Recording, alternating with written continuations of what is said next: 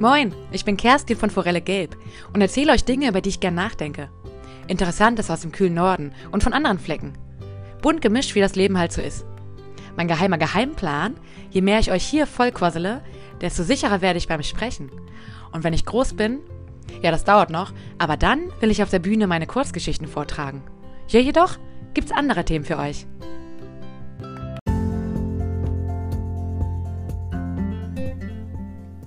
Zu Beginn gibt's was aus dem Nähkästchen. Ich habe mal ein bisschen Analyse betrieben und mir die Statistiken meines Podcasts angeschaut. Meine Zielgruppe bestand aus 18 Hörern und Hörerinnen. Inzwischen, ja, lange Abwesenheiten befeuert sowas, ist sie wieder geschrumpft. Auf fünf Hörer. Das ist aber nicht schlimm. Ich mag kleine Kreise. Da bin ich entspannter, weil ich, je mehr Menschen zusammenkommen, desto schlimmer für mich, dann wenigstens noch Unterhaltung folgen kann. Fünf Leute also hören mir zu. Hallo zu euch. Hallo liebe Kollegen, ich weiß, dass ich mit drei Hörern womöglich morgens Zeit in derselben Halle teile. Ich liebe euch. Also meistens. Hallo Freundin, dich liebe ich seit bald 34 Jahren. Seit der Grundschule kennen wir uns. Weißt du noch, als wir mal Musikinstrumente aus Strohhalm gebastelt haben und dachten, wir könnten mit dem öffentlichen Auftritt unserer Panflöten auf dem Hansaplatz damit Geld verdienen? Wie alt waren wir? Acht oder neun? Als wäre es gestern, oder? Und weil du der spannendste und schönste Mensch der Welt für mich bist, jeden Tag, bekommst du heute die versprochene Folge über ein buntes, chemisches Gemisch. Na gut, selbstgemacht ist es sogar ziemlich natürlich. Aber ich spreche ja gerade über Fabrikherstellung. Da ist das ja immer noch ein bisschen was mit Nummern und chemischen Formeln und so.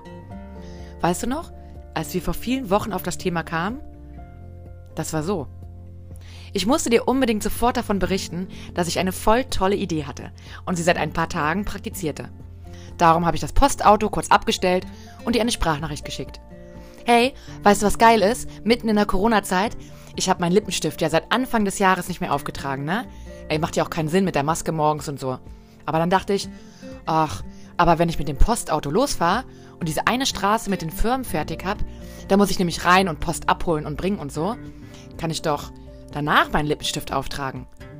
Und das habe ich dann gemacht. Maske ab, im Rückspiegel den Lippenstift auftragen und zum nächsten Haus.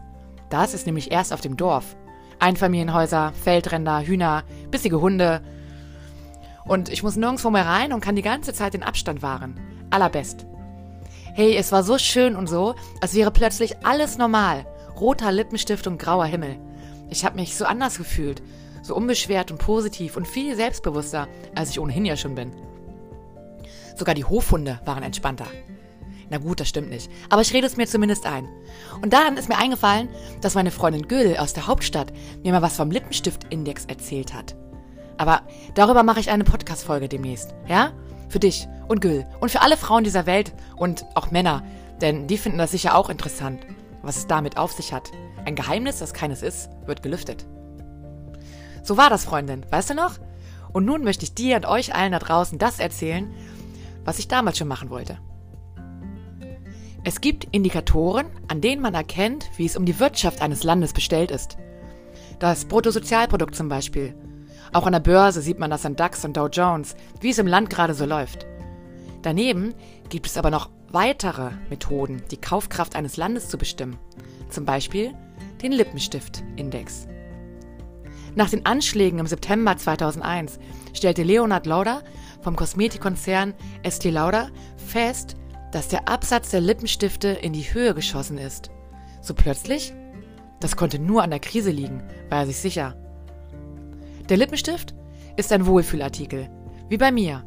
Und wenn sich in einer wirtschaftlichen Krise das Portemonnaie plötzlich nicht mehr so leicht öffnet, dann kauft man sich eben kleine Artikel, die die Stimmung heben etwas Farbenfrohes, mit dem man sich etwas Gutes tut. Ein leuchtender Mund in grauen Zeiten scheint bei vielen Frauen gut für die Seele zu sein. Und Kosmetika und Arzneien laufen in wirtschaftlichen Krisen immer besonders gut.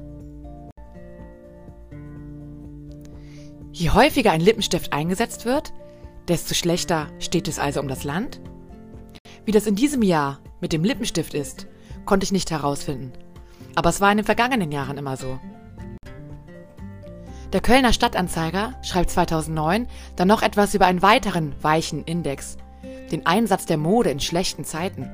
Zitat Mit rückläufigen Aufträgen und sinkenden Umsätzen muss die Wirtschaft auch rechnen, wenn die Säume der Röcke länger werden.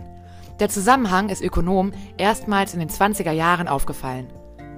In den goldenen Zwischenkriegsjahren fielen die Saumlängen eher kurz aus. Mit dem Beginn der Weltwirtschaftskrise 1929 wurden die Beinkleider wieder länger. Das Institut für Demoskopie in Allensbach hat den eigentümlichen Zusammenhang untersucht und in einer Studie tatsächlich belegt gefunden. Zitat Ende. Eine Erklärung könnte sein, wenn alles gut läuft, sind Frauen entspannter und das zeigt sich dann in einem entspannteren Umgang mit der Mode. In harten Zeiten hingegen trägt sie seriösere Kleidung, angemessen zur Situation im Land, die vorherrscht. Ich weiß nicht, wie der Lippenstiftabsatz 2020 war. Durch das Tragen der Alltagsmasken kann ich mir vorstellen, dass dieses Jahr eher Wimperntusche der Hit war und Eyeliner und so. Frauen, gönnt euch was, was Kleines, Buntes oder was für die Augen. Männer, besonders die Ökonomen unter euch, achtet mal darauf, in eurem Umfeld, bei eurer Liebsten. Und natürlich freuen wir uns alle auf den Sommer. Denn wenn die Impfungen immer weiter voranschreiten und es plötzlich Sommer ist, werden, da bin ich mir ganz sicher, auch die Röcke wieder kürzer. Liebste Freundin, die ich seit 34 Jahren kenne, wir haben uns noch oft in den letzten Wochen über Lippenstifte unterhalten. Und welche Farben wir schön finden. Du wolltest noch ein Foto machen von all deinen Lippenstiften.